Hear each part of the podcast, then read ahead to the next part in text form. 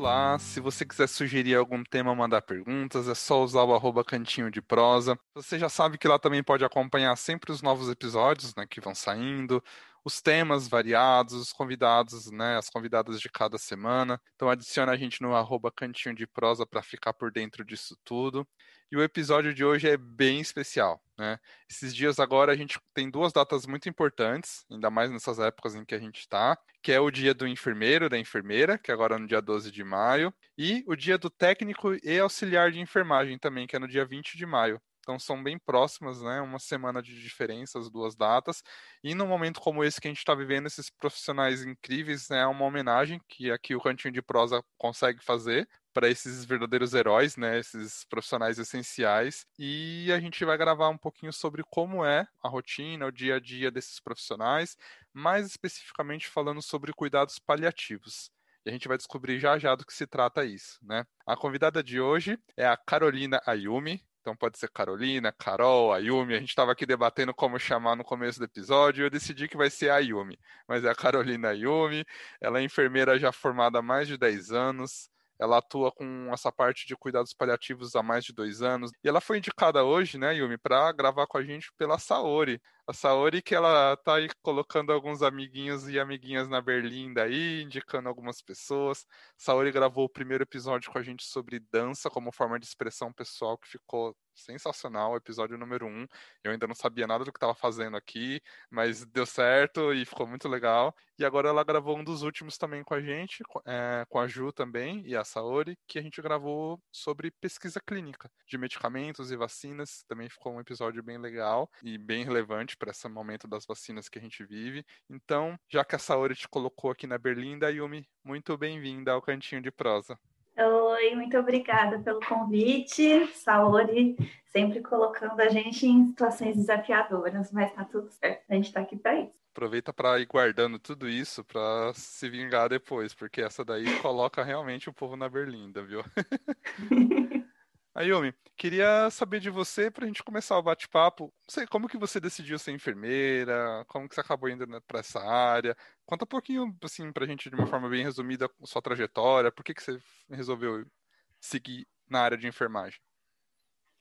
Tudo começou um dia que eu estava brincando na praia com a minha tia. Eu tinha por volta de uns 13, 14 anos e ela é enfermeira, professora de enfermagem. E ela virou para mim e falou assim: Ayumi, por que, que você não faz enfermagem? Aí eu, não sei.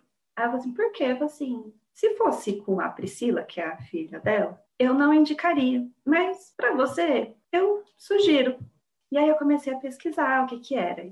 E aí o que mais me chamou a atenção era que a enfermagem falava que era a arte de cuidar. E eu pensei, eu gosto de cuidar. Então, eu falei assim, então é isso. Vou fazer enfermagem. Eu tinha, sei lá, acho que uns 15 anos. E aí eu resolvi fazer e estou trabalhando desde então. Que legal. Qual o nome dessa tia? Tem que, tem que ser homenageada. É Luísa. Legal, muito bom. E, bom, queria saber, antes da gente começar a falar uh, dos assuntos, o que você acha que é o ponto mais valioso assim, da sua profissão? Você se orgulha dela? Não sei se, quanto você se orgulha. E o que você acha que é o mais valioso no que você faz?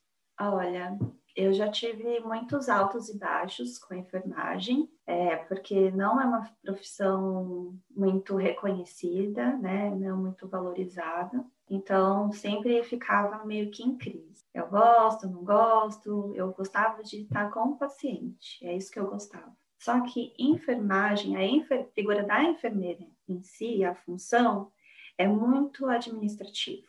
Todo mundo pensa que aquele que está indo fazer as medicações é o enfermeiro, mas não é o enfermeiro formado em graduação, é o auxiliar ou técnico de enfermagem. Nós, em geral, a gente passa uma vez, duas vezes no máximo, quando a gente consegue, e o resto do tempo a gente fica administrando o vem e o vai dos pacientes, né? Isso no âmbito hospitalar, né? Que é onde é a minha experiência maior. E normalmente é assim, é até uma por andar, assim, né? Não são vários enfermeiros, né? São vários técnicos, é. vários auxiliares, é uma enfermeira ali, né? Ainda onde eu trabalho, até que eles têm uma razoável proporção Legal. diante de alguns outros lugares, né? E as unidades onde eu trabalhei geralmente eram unidades menores, então eu sempre me senti uma pessoa muito privilegiada Então, não sentia, assim, a disposição de reclamar onde eu estava, né? Mas, ao mesmo tempo, eu me sentia sempre em crise. Mas depois que eu entrei em cuidados paliativos, tudo isso mudou. Então, hoje eu me sinto uma boa enfermeira, eu me sinto uma enfermeira realizada, porque eu vejo o valor onde eu, no que eu estou fazendo. Isso é fundamental, né, para motivar a gente, seja a área que a gente estiver, né? É, eu acho que a, as razões externas, vamos dizer assim, né, de status ou de expectativas familiares ou de reconhecimento financeiro, retorno financeiro, tudo isso, uma hora cansa, né? Tipo, e é mais rápido, né? Agora, a nossa motivação pessoal, aquilo que realmente tem sentido pra gente é o que faz a gente ficar 40 anos numa profissão e tá tudo certo, né? É, ficar 40 anos numa profissão e ter o interesse de continuar aprendendo, né? De continuar aprimorando o que você está fazendo. Né? Então, acho que isso é diferente. Então, hoje eu tenho uma inspiração para continuar evoluindo. Então você comentou aí que sua vida mudou quando você entrou em cuidados paliativos, né? Que você achou ah, um outro sim. significado, achou uma outra motivação.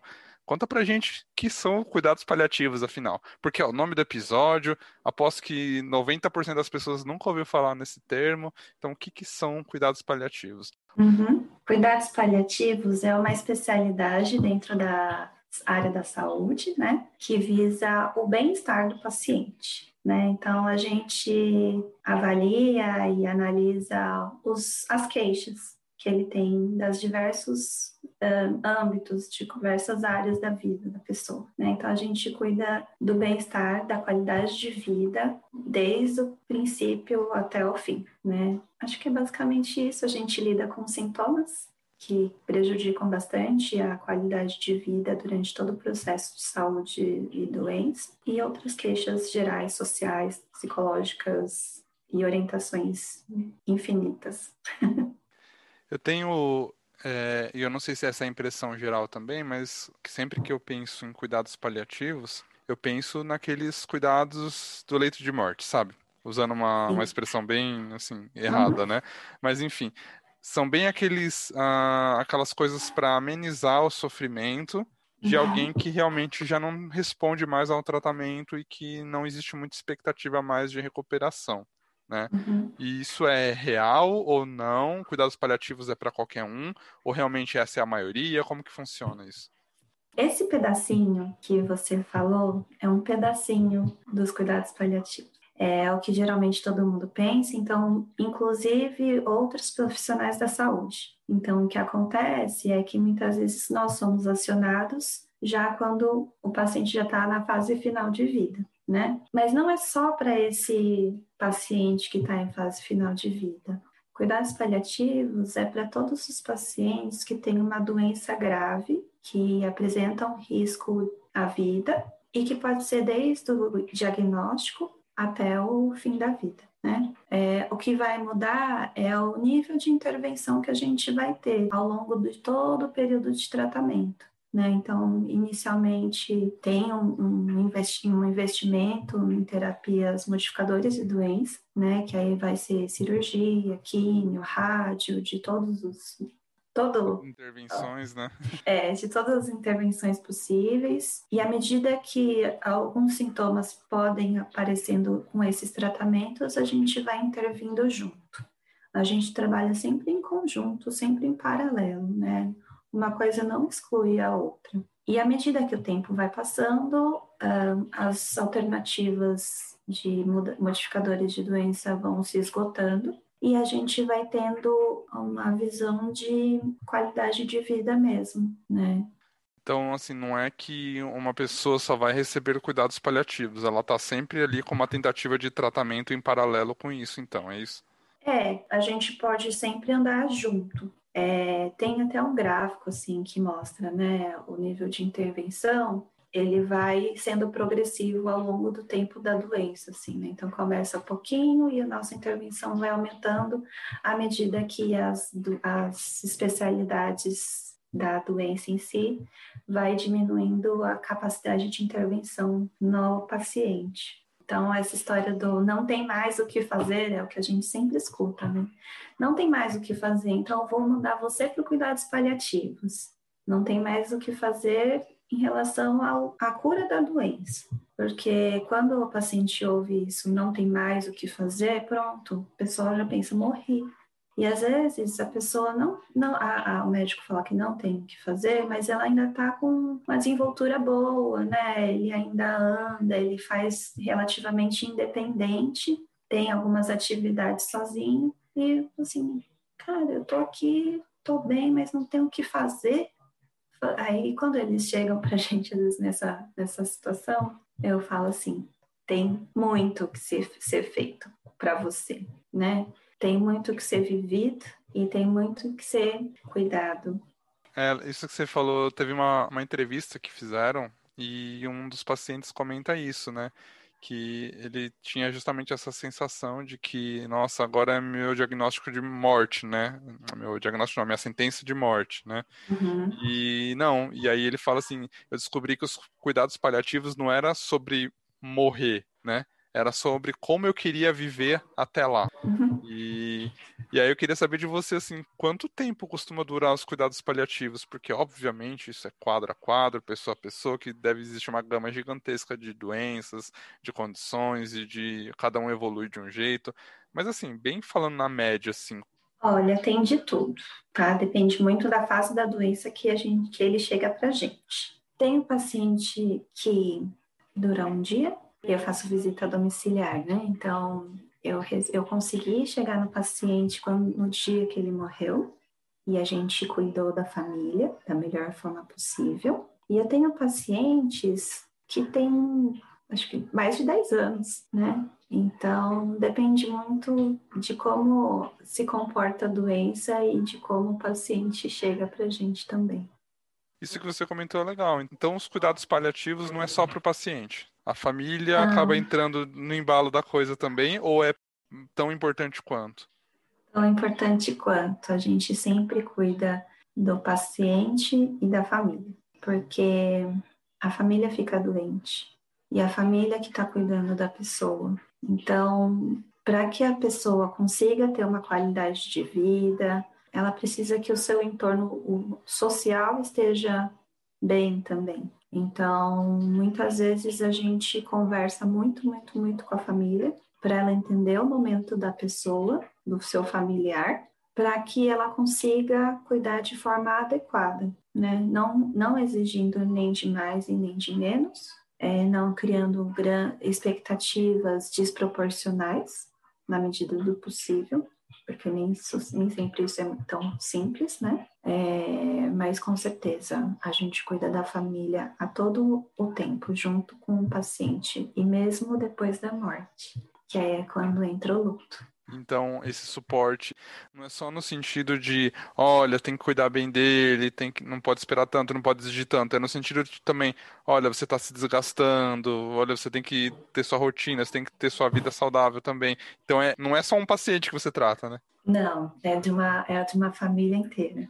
Né? O paciente, claro, sempre vai ser o nosso foco, por isso que a gente acaba cuidando do todo. Para que aquele nosso paciente tenha uma boa vida, ele precisa que todo mundo esteja minimamente equilibrado, se possível. Né? Então a gente sempre fala, olha, a gente entende que cuidar é importante, é fundamental, mas você precisa se cuidar para conseguir cuidar do outro. Então a gente sempre procura estimular isso. E você comentou que você faz atendimento domiciliar, né, Yumi? Então não é só no hospital que se tem essa abordagem de cuidados paliativos. É em casa também? Que situações, em que lugares? Como que funciona exatamente? Cuidados paliativos pode estar em todos os lugares, desde a saúde básica até na UTI, né? Então, do mais básico ao mais complexo, a gente pode estar trabalhando junto. É, aí existem as modalidades, né? Que aí a gente tem uh, atendimento domiciliar, quando a gente vai até a casa do paciente. Uh, quando o paciente tem performance, né? Tem, consegue ir até um ambulatório para avaliação, ele também tem uma modalidade ambulatorial. Quando ele está internado, a gente também tem a modalidade de é, internação, né? Então, para controle de sintomas. Então, lá onde eu trabalho tem é, enfermaria de cuidados paliativos no hospital. Tinha um ambulatório, mas atualmente está fechado por conta do coronavírus.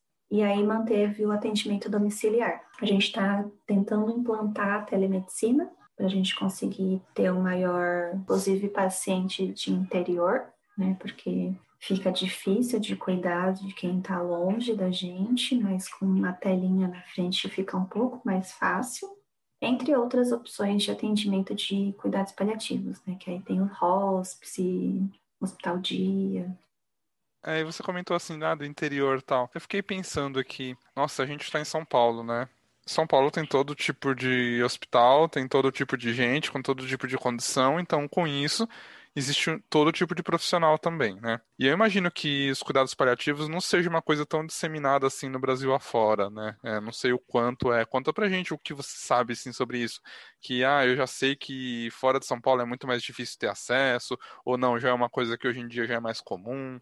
Olha, apesar de, da especialidade já existir há mais de 20 anos, 20, 30 anos aqui no Brasil, aqui em São Paulo, mesmo no hospital onde eu trabalho, às vezes a gente vê coisas absurdas, né? Pacientes e visões completamente erradas, né? Sobre cuidados paliativos. Então, é Existem sementinhas, né, Brasil afora, mas ainda é muito escasso. Falta muito, muito, muito ainda cuidar, especialidades, cuidados paliativos no Brasil afora, assim. Aqui em São Paulo ainda tem déficit, né? Pelo Brasilzão ainda é muito difícil.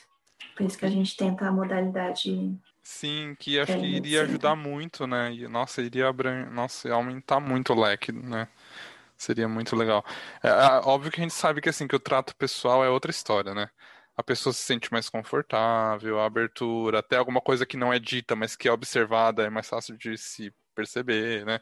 Mas assim, isso daí é para quando dá, né? É melhor ter o, o, 50% do que não ter nada, né? Então, isso daí realmente ajudaria muito, bem, bem interessante. Principalmente para essa modalidade, né? Acho que seria bem legal. Com certeza.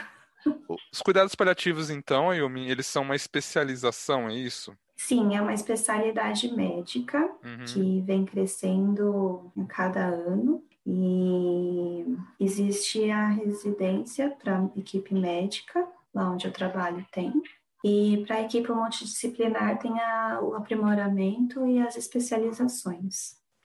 Então, vamos falar um pouquinho dessas equipes, dessa equipe multidisciplinar, que isso é uma coisa que eu estava curioso para saber.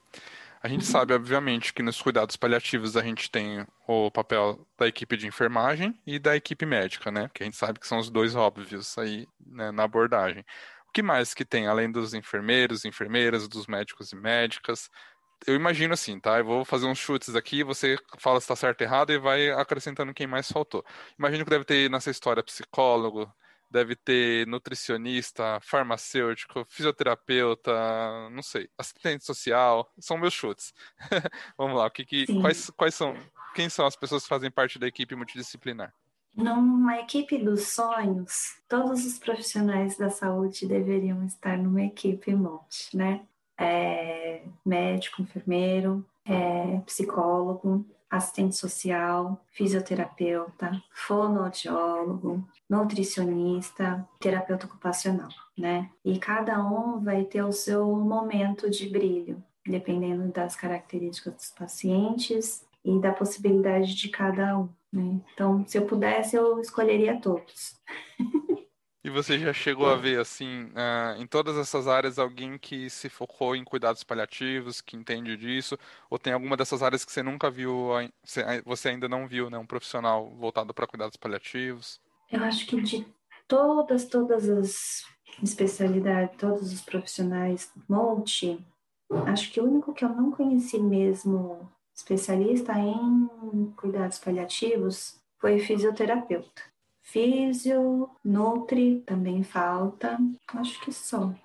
O resto eu já tive contato. Nossa, e, e fisioterapeuta para mim é, seria um profissional tão óbvio de se trabalhar nisso, né? Porque tem muita questão da função pulmonar, capacidade respiratória, o quanto isso, né, impacta. Fiquei Sim. até surpreso, porque eu achei que isso fosse mais comum, sabe, para os físicos. Não, e é uma área bem difícil, mas eu acho que é fundamental porque não só na questão pulmonar, mas na questão de mobilidade, né? Manutenção de mobilidade, de conseguir se locomover, sentar sozinho, é fundamental.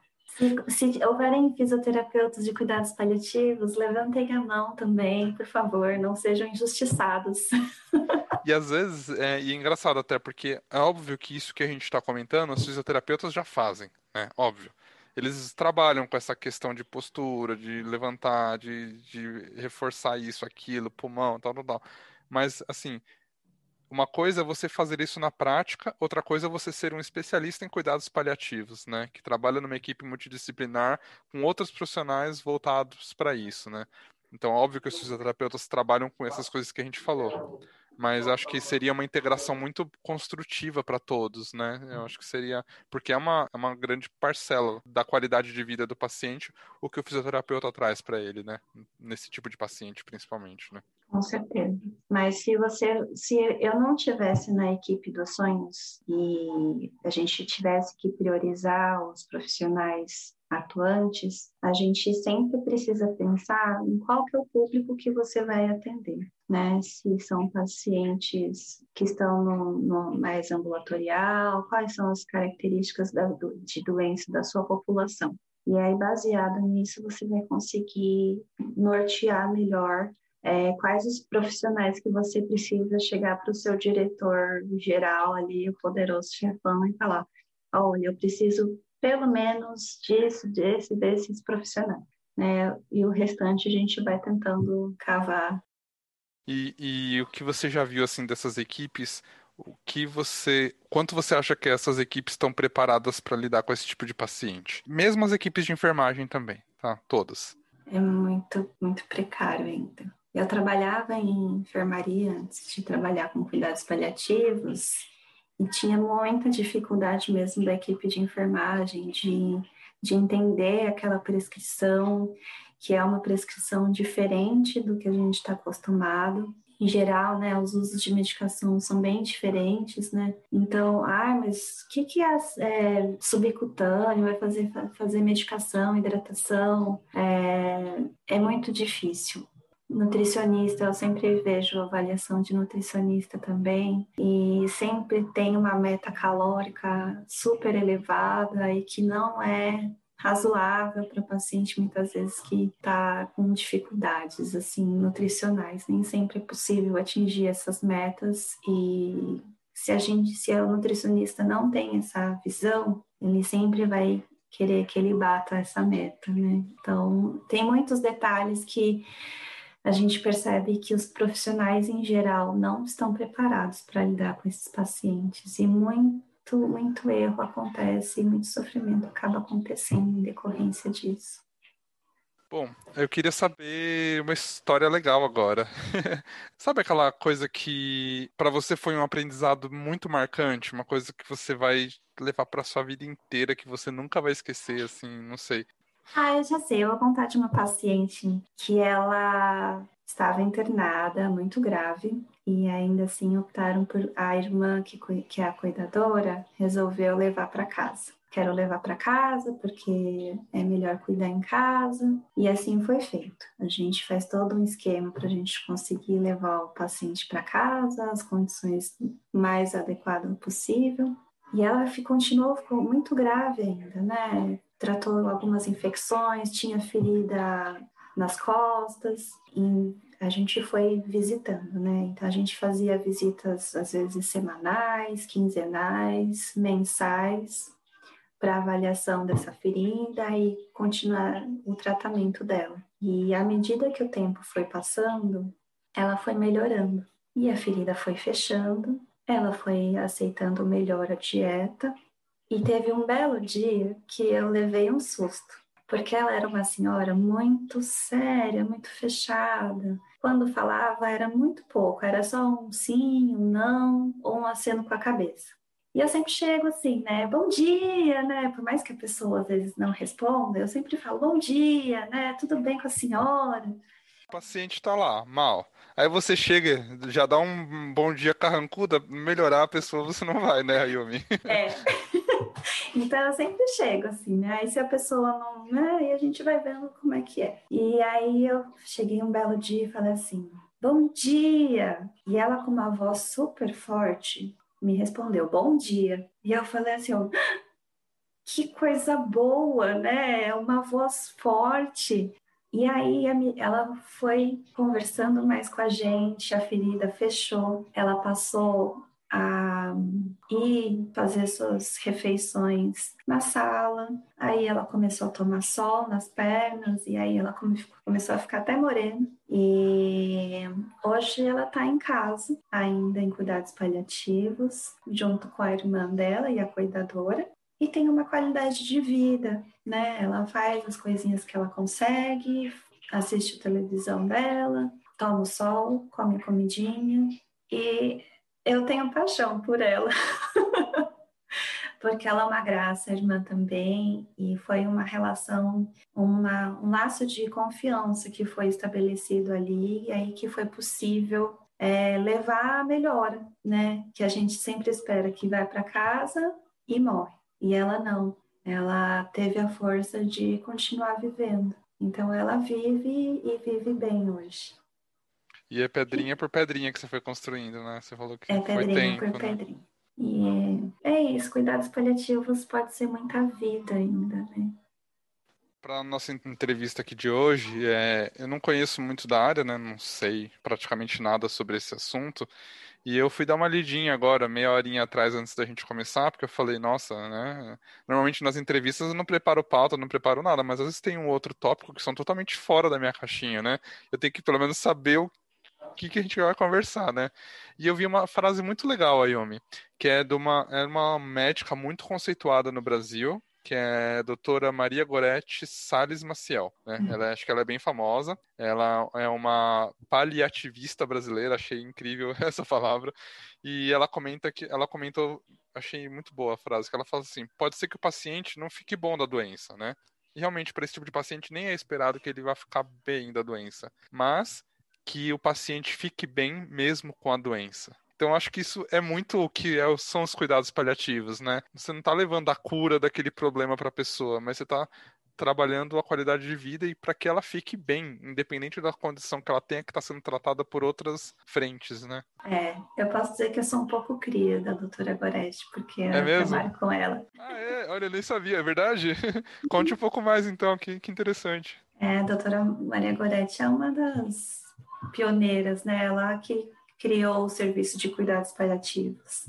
Ela é fantástica, uma figura única, de muito coraçãozinho e que eu tenho o maior respeito do mundo. Que ela ensina e cuida tanto dos pacientes quanto da equipe, é, porque a gente é assim, a gente se cuida, né? A gente cuida do paciente, mas a gente se cuida também, porque a gente precisa estar bem para poder cuidar do outro. Não é fácil, hum. né? Psicologicamente bem, né, emocionalmente, fisicamente, tudo, né? É, a gente, eu vou dizer que paliativos é, não é para todo mundo, mas existem pontinhos de luzes que estão aí perdidos, que têm que ser colhidos aí. É, e, eu, e eu acho que é isso mesmo, sabe? A visão que eu tenho é que existem algumas especialidades que, gente, é missão de vida, não é para qualquer um, sabe?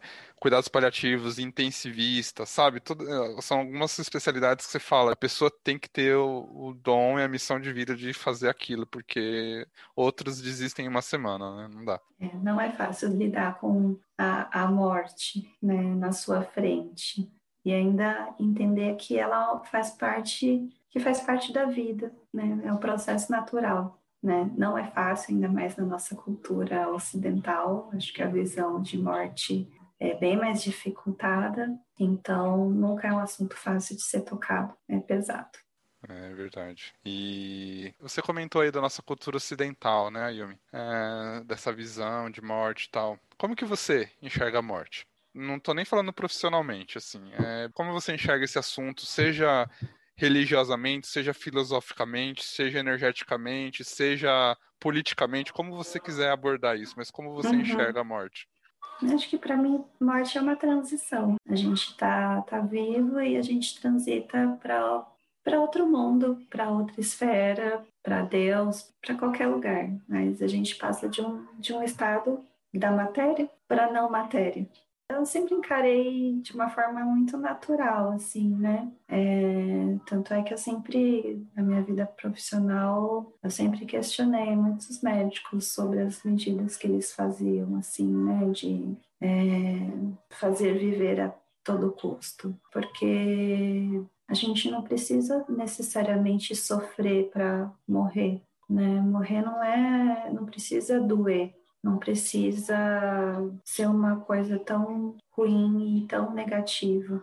Tanto é que em culturas orientais, no velório e na, nas missas é, sequentes, é oferecido comida, se reúne, porque não é uma coisa tão não é uma coisa negativa, é um respeito, né? É um, não é uma comemoração, mas é uma celebração, até porque ele não está mais sofrendo aqui. E você comentou isso e para mim é muito isso, sabe? É muito uma coisa de como eu sempre vi isso também, que essa coisa de velório, funeral e esse sofrimento todo de reviver, reviver e, e manter lá nas máquinas o tempo que for necessário, é muito mais uh, por ego e apego das pessoas ao redor do que pelo bem da pessoa, né? Porque, poxa, que importância tem para a pessoa se tinha 20 ou se tinha 120 pessoas no velório dela? Sim. Nenhuma, né? É mais pelo ego de quem ficou, né? É... E, lógico, Sim. cada um lida de um jeito com o processo de luto, com a dor, mas é o que você comentou, é, é, muito da nossa raiz, e é uma, é uma coisa que eu gosto muito de comentar, em alguns episódios eu comentei, é muito da nossa raiz judaico-cristã pensamento, né, que a gente tem de, de salvação, condenação, céu, inferno, vida, morte, e aí se dá essa coisa toda para a morte, né? Nesse sentido. É, é, assim, acabou, morreu, acabou tudo. Então o sofrimento fica muito maior. Se a gente tem uma esperança que a coisa ainda pode ser resolvida mais adiante, a gente tem uma esperança no futuro. Então, o futuro está além da morte. Então, fica mais fácil da gente levar essa, essas transições, né? Que não tem fim. E isso que você comentou é, é a sua visão sobre o assunto, que eu compartilho bastante, eu acho que tem muito a ver. Mas, assim, e para os pacientes? Você acha que quando a pessoa tem a fé em alguma coisa, seja em Jesus, em Oxalá, em Buda, em Alá, em quem seja, né? Muda a forma como a pessoa lida com esse sofrimento, com essa etapa da vida dela, de que ela já sabe que ela não tem muito como sair daquilo. Como que é a relação de fé e cuidados paliativos e recuperação ou qualidade de vida, enfim? É, a espiritualidade é um dos âmbitos de cuidado, né? É, tanto é que eu esqueci. Tem uma, um profissional extremamente importante dentro da equipe de cuidados paliativos, que são os capelões. É incrível o trabalho que eles fazem. Como ter o entendimento pela, pela crença, pela fé, alivia o sofrimento, que remédio nenhum resolve, né? É o remédio da alma mesmo. Então, com certeza, quando a pessoa está bem resolvida com, com Deus, com o seu Deus, é, fica mais fácil de encarar todo esse processo, todo esse sofrimento que tem, né? E eu sou eu sou fã dessa, eu, eu, eu prezo muito, assim, é difícil de abordar porque não é um assunto, é, tanto é que existe um profissional, né, para trabalhar com isso. E eu tenho muito respeito por eles, porque eles são incríveis, como eles conseguem conversar e, e transformar mesmo, às vezes, as feições de sofrimento para uma coisa muito mais tranquila. Isso são os capelães, é isso? Capelães que falam? É, os capelães. É? Isso daí, é, eles são de alguma religião específica ou tem de várias religiões? Como que, ou eles não são de nenhuma? Eles têm várias, existem de todas as religiões, ah. né? É, mas quando eles estão ali no ambiente de trabalho, eles deixam a, a crença dele, a fé religiosa deles de lado e ele vai tratar a pessoa, né, o espírito. Que legal. Então, por exemplo, porque eu imaginei que fosse assim, sabe? Ah, qual é a sua fé, né, do paciente? O que, que você acredita? Ah, eu sou espírita, eu sou evangélico, não sei o que lá. Então você traz lá a sei lá, os capelães vão ter a ver com a religião de cada pessoa, mas então não. Ele não vai conversar sobre aquela religião, ele, ele vai realmente fazer um tratamento mais profissional, né? Existe, tem, tem equipe que tem o privilégio de ter capelães de algumas religiões. Então, claro que quando tem uma conversa na mesma linguagem, a, a compreensão é mais fácil, mas que não que seja impossível. Bom, eu queria finalizar com duas perguntinhas aqui. E são duas perguntinhas da pessoa que te colocou na berlinda. A Saori não se contentou em te mandar aqui gravar e tudo mais, né? Te indicar. Ela ainda manda duas perguntinhas para você. Uh, bom, primeira pergunta que ela queria te fazer é se você já cometeu alguma gafe, alguma saia justa com algum paciente, sabe? Alguma história que você vira, sabe aquela que você lembra e fica com vergonha na hora, ou que dá risada, enfim. Pela sua reação aqui na câmera, eu já sei que já tá engatilhada a história, é isso? Eu tenho e ela sabe disso. Eu tinha acabado, eu tinha, tinha acho que um ano de formada e eu estava trabalhando já no hospital. E eu sempre fui muito assim, né, de, de conversar com a família, de estar junto, de estar perto, né? E uma coisa que é uma, um fato bem interessante é que a audição, né, o sentido da audição é um dos últimos que a gente perde dentro das funções. Então, às vezes, mesmo paciente inconsciente em UTI ou já em estado mais de coma, qualquer coisa assim, né, inconsciente, é, existem relatos que ainda a pessoa consegue escutar. E eu, nova na profissão, paciente grave na enfermaria, eu vi que ele estava partindo, só que ele estava com dificuldade. Ele, ele, eu via que ele lutava para continuar vivo. Por quê? Ele tinha só uma filha, era uma filha única, e a esposa já tinha falecido. Então, o que eu pensei? Falei com a filha dela, dele, e com o genro e falei: fala com seu pai que você vai ficar bem, que ele pode descansar, que vai, você vai ficar triste um tempo, mas depois vai dar tudo certo, né? E eu falei para o genro falar para ele que ele ia cuidar da mãe dele, da, da, esposa, da filha dele, né? E que ela ia ficar bem, que ele ia cuidar dela e ia dar tudo certo. E foi isso que eles fizeram. Não passou muito tempo, esse paciente faleceu e ela veio falar comigo. Eu fiquei tão emocionada e tão feliz com o resultado porque ele partiu e não sofreu mais, né? E eu achei tão tão bonito da parte deles toparem essa conversa com o familiar que eu dei parabéns. Mas sabe quando eu fiquei tão constrangida da primeira palavra que eu direcionei a família foi de parabéns que eu praticamente saí fugida do quarto. E eu saí e comecei a falar com a equipe, né? Meu Deus, meu Deus, o que que eu fiz, né? O que que eu fiz? Eu dei parabéns, né? Eu disse, gente, o familiar morreu e eu dei parabéns. Mas eu, que, eu disse para, queria dizer parabéns. Pela atitude, a, né? Pela atitude deles, né? Porque eu achei uma atitude, apesar de eu ter falado, eles poderiam não ter feito, acharam que eu era louca e não ter feito nada. Logo em seguida, a filha veio atrás de mim com um sorriso no rosto e eu pensei, meu Deus do céu, o que que eu fiz? E ela virou e falou assim: Você tem razão, você tem razão, Carol, porque o céu está em festa e o céu ganha um presente enorme que é o meu pai. E eu fiquei assim: quem que é mais doida?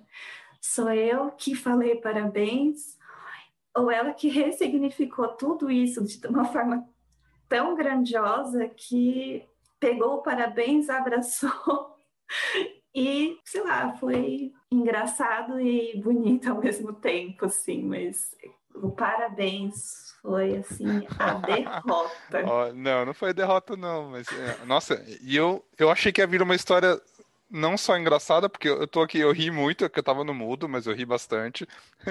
mas ao mesmo tempo foi uma história bem tocante, né? Bem, bem legal, que lindo isso. A última pergunta que a Saori te mandou, né? E a pergunta que eu tenho para te fazer para encerrar esse nosso bloco, essa parte principal do programa, ela falou assim: eu vou ler a pergunta exatamente como ela mandou. Como uma pessoa que tem cara de adolescente consegue conquistar a confiança dos pacientes. Você já teve cabelo azul, tem cara de menina, tudo mais. Como que funciona isso para você conquistar a confiança de um paciente? É, já usei diversos artifícios, né? Usava óculos e fiquei usando óculos durante muito tempo e me escondia um pouco atrás dele.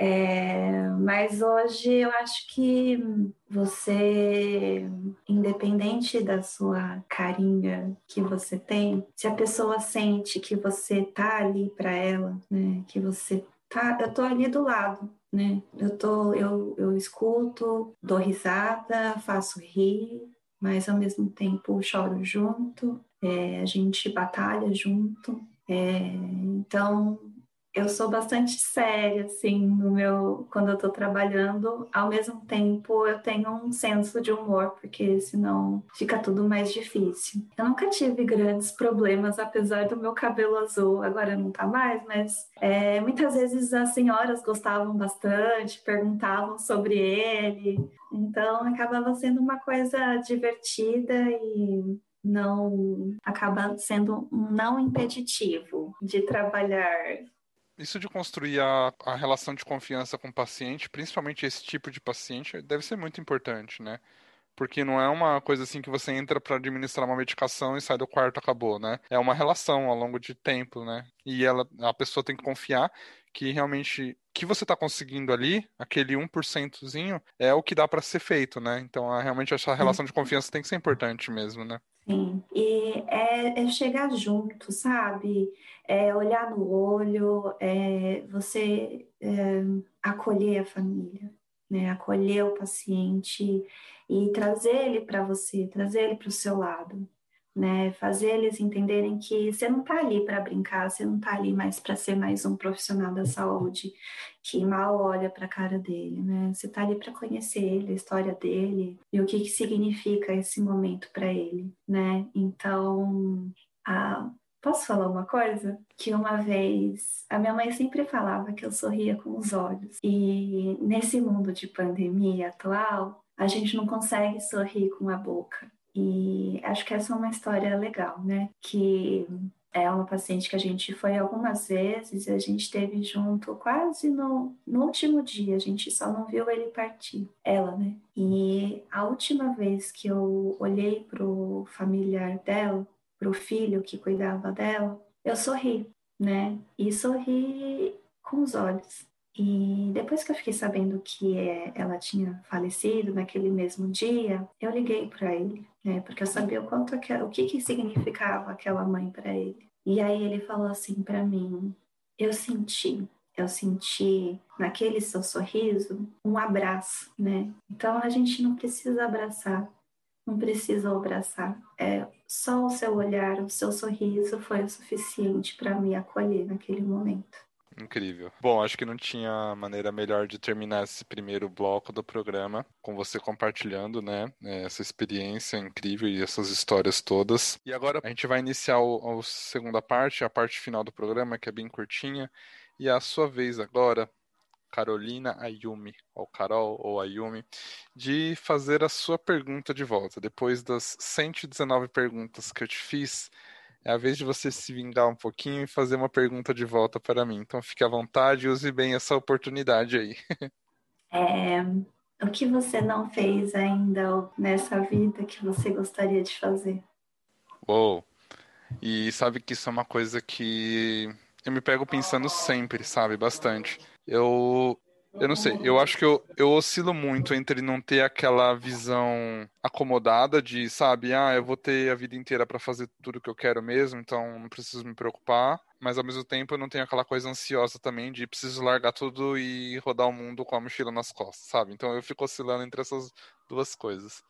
E óbvio que acho que todo mundo tem uma lista de coisas, né? Que, que tem vontade de realizar, de conquistar. E mesmo algumas coisas que a gente já sabe que a gente não vai mais conseguir fazer, né? Mas a gente tem aquela coisinha assim ali. Vai que ganha na loteria, vai que, sabe, o mundo muda de algum jeito e eu consigo fazer, enfim. É, mas eu acho que existem muitas coisas que eu não fiz ainda.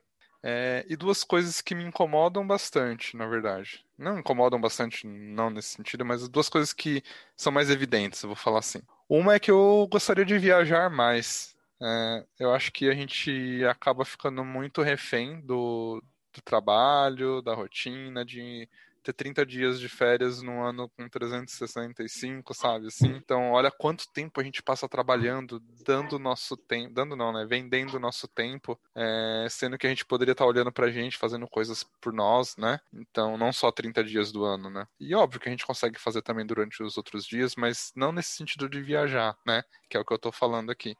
Então, eu acho que isso é uma coisa que ainda tem muita coisa que eu quero fazer É, quem me conhece um pouco sabe que eu, como eu gosto de viajar para lugares diferentes, né?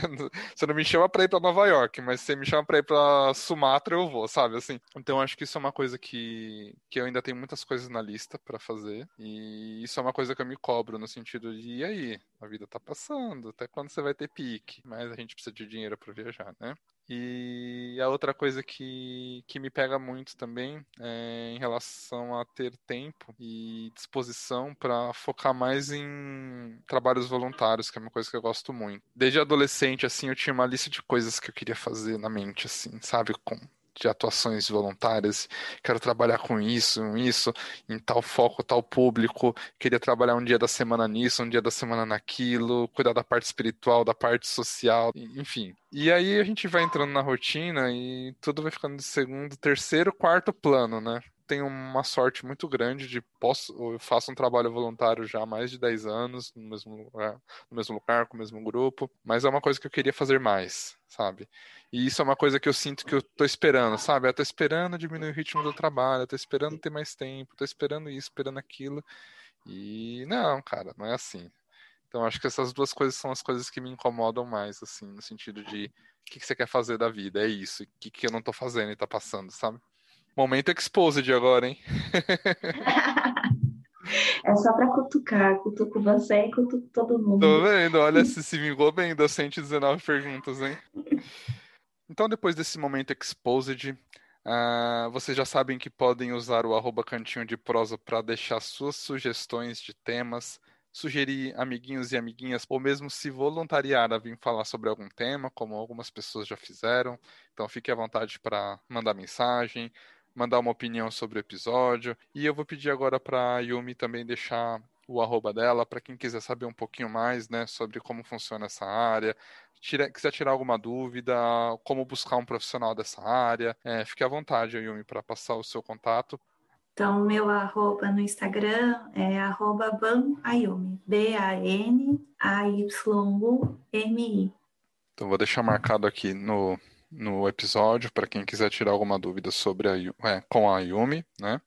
E acho que é até legal, né? Porque como a gente estava comentando, a gente quase não ouve falar dessa especialidade. Então é legal ter algum profissional de referência, mesmo que a pessoa não seja de São Paulo, né? Aí a pessoa te procura, às vezes você acha mais fácil do que a própria pessoa, porque já sabe meio que onde buscar ou para quem perguntar, né? Então é interessante de, de ter, sim. Bom, então agora Carol, Ayumi, a gente chega na parte da sua indicação do episódio de hoje. Fique à vontade para deixar aí uma recomendação de algum livro, podcast, canal, enfim, o que você tiver para recomendar para a gente. Eu indico A Morte é um Dia que Vale a Pena Viver, da Ana Cláudia Quintana Arantes. Tem o TED Talk que ela fala um pouquinho desse livro e que é muito legal, que é o mesmo nome, TED, a TED Talk, A Morte é um Dia que Vale a Pena Viver. Legal, eu vou deixar aqui na, na descrição do episódio o, o nome do livro, né, o nome da autora e também o link para essa palestra do TED Talks. Muito bom, estou curioso para assistir também. Inclusive, no nosso próximo episódio vai ser um episódio bem diferente. Vai ser baseado numa palestra do TED Talks. Aguardem que vai ser um episódio aí às avessas, sem mais spoilers. Ayumi, queria te agradecer pela participação no episódio de hoje, por vir contar pra gente como é o dia a dia de uma rotina tão diferente da nossa, né? Lidar com a morte de uma maneira leve, de uma maneira profissional e de uma maneira inspiradora, né? Melhorando a qualidade de vida da pessoa, melhorando a qualidade de vida dos familiares. Acho que não existem palavras pra gente descrever o quanto um profissional de enfermagem e o quanto um profissional de cuidados paliativos deveria ser valorizado, reconhecido, gritado aos quatro cantos, assim, sobre o que faz e ter o reconhecimento mesmo, porque é um trabalho sensacional. E muito obrigado pelo seu tempo aqui hoje, por ter trazido essas histórias para compartilhar com a gente. Eu que agradeço. Se eu puder ajudar pessoas aí, estou à disposição também. Um beijo, tchau.